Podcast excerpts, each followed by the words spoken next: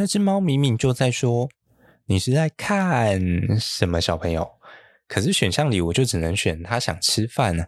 那跟我家的猫有什么差别啊？Hello，大家好，欢迎来到森林边缘，我是语音。本周的边缘新闻带大家来看到 AI 用于林业中生物多样性和生态系统管理的工具。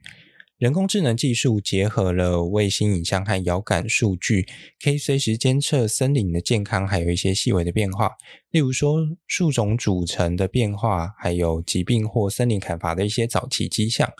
AI 演算法可以分析卫星影像来辨识这些非法的木材活动，即使是在一些比较偏远或者是交通不便的地区。这种监测方式对于这类活动的及时干预至关的重要，可以显著加强这些森林的保护工作。接下来，让我们看到罗东林业文化园区重要服务窗口新游客中心七月一号启用。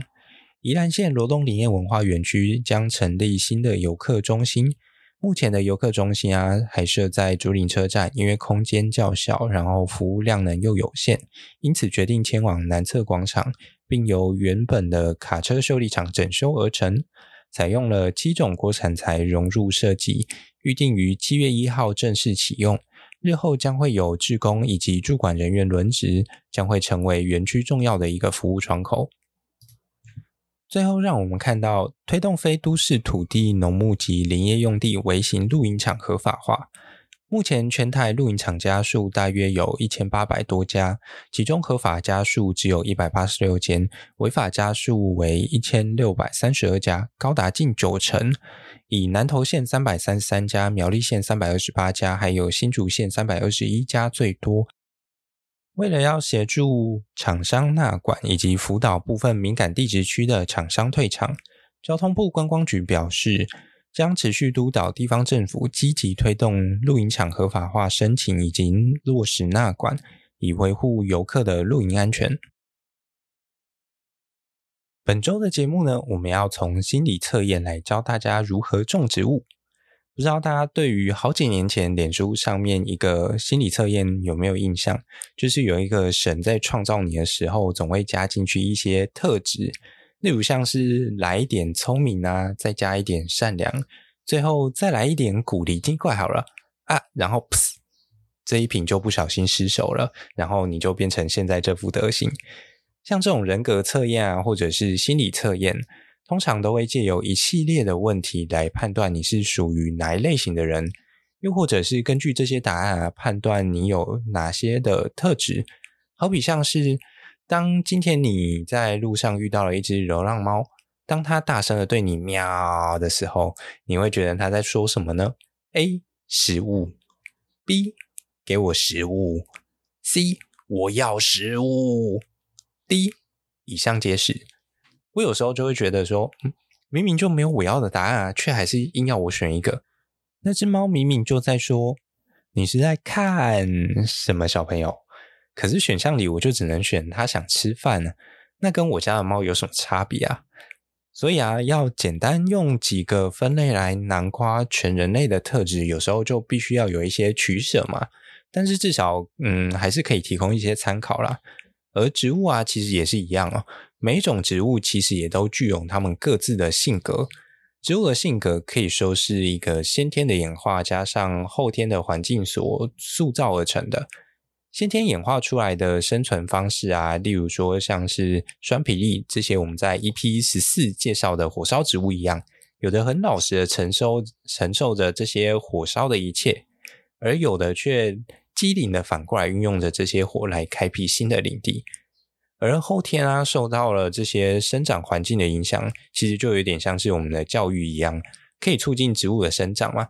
当然，没有适应成功的话，嗯，不是成为标本，大概就是回归尘土了嘛。虽然这两个都差不多就是了。那么，回到这种心理测验或者是人格测验的初衷，一般都是为了更了解自己的特质，或者是提供一些发展的方向嘛。所以，我们今天啊，也要借由这种心理测验的模式来大教大家如何辨别一下这些植物的特性哦。我想首先啊，先谈到心理测验的其中一部分。它其实可以区分大家是属于那种内向或者是外向的人格类型。很有趣的是啊，我觉得植物也有类似的特点哦。虽然植物的外向性格比较接近跟太阳争宠就是了，这种外向的植物啊，我们称它为阳性植物。它们其实是一群非常活泼的植物哦，特别喜欢这种阳光很多的地方，并且就像外向的人一样，他们也很喜欢群体活动，常常一次就来一大群，好比像那个路边的鬼针草一样。甚至啊，有时候他们更会一整群不同的阳性植物混在一起，只要有阳光的地方呢，就要聚在一起开趴。很多豆科和菊科的植物呢，都很喜欢这样子的环境。除了刚刚的鬼针草以外啊，大家比较熟悉的可能还有什么昭和草或者是相思树这类的东西。而实际上啊，还有许多的香草植物也都属于阳性植物。它们都需要大量的阳光才会长得好，特别是我们常用到的，像是迷迭香、薰衣草、百里香，这些都是来自阳光很多的地中海地区。不知道这算不算一种地中海的魔力呢？其实只要住在这个区域，就会变得很喜欢做日光浴一样。而相对于这些阳性的植物啊，完全内向的人，他们则属于阴性植物。但只要是植物，原则上就会需要阳光嘛，因此实际上应该只存在所谓的耐阴性植物。耐阴性植物它是介于阳性植物还有阴性植物的一个中间值，专门指那些可以承受相对比较低光照环境的一些植物。同时，我觉得它也跟人一样会有一定的程度之分。从社交需求的高到低嘛，就对应到了一路从阳性植物到耐阴性植物。我自己认为啊，其实社会上多数人也都比较接近耐阴性植物一点，就像每个人都会有自己的世界一样。只是啊，或多或少都会有一点阳光的需求嘛。只要能满足这种最低需求的社交或者是交流的需求，就可以继续生存了。好比说，像是壳斗科的植物和山茶科的植物，大多都偏向这种耐阴性植物。虽然阳光多一点会长得比较快一些，但是在缺乏阳光的森林底下，它们也可以活出自己的一片世界。因为他们通常都比较能够有效率的去运用这种所谓的远红光，像是椴木香菇常用的青刚櫟啊，又或者是园艺常用的日本山茶，都算是耐阴性植物的代表哦。但是只单纯了解内向或者是外向好像还不够，我们都希望可以再多了解一点细节嘛，像是心理测验最常问的就是一些我们遇到什么问题会怎么判断啊或取舍嘛。好比说我们每个人在意的是比较一些抽象的直觉呢，还是比较实际的感觉？又或者是嗯，我们比较依赖思考还是依赖情感来做判断呢？所以套用到植物来说啊，我们除了了解它们对于阳光的需求，其实是还不够的。每一种植物啊，都有它们独特的一个生存策略。阳性植物通常相对生长比较快速一点，野生野长的嘛，就像那种凭直觉在向前奔跑的人。而耐阴性植物啊，它就比较像是那种心思细腻、注重每一寸情感细节的人。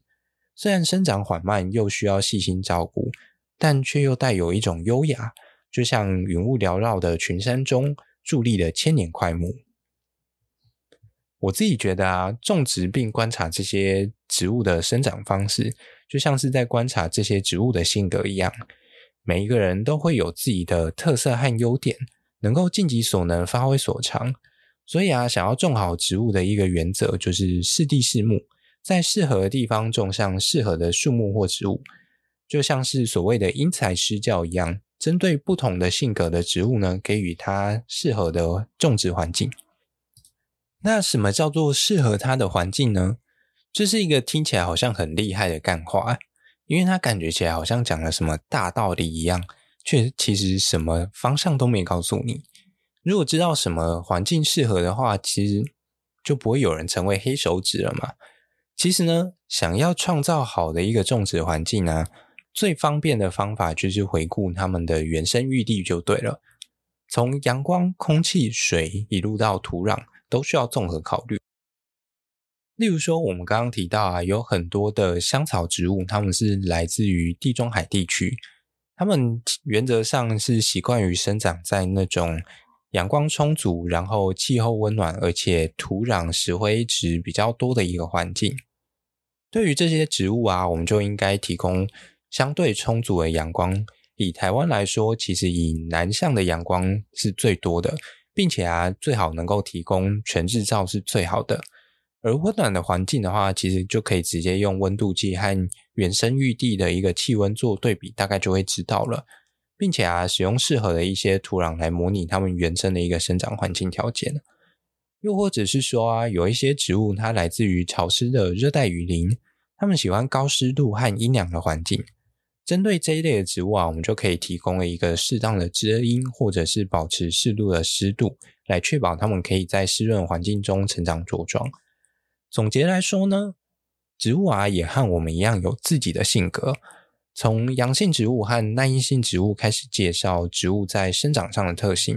想要种好植物之前啊，最好可以先帮他们做个心理测验，多问几个问题，了解一下，然后参考一下原生地的一个环境，尝试着模仿和还原，说不定你就可以进化成为绿手指喽。以上就是本周的植物心理测验啦。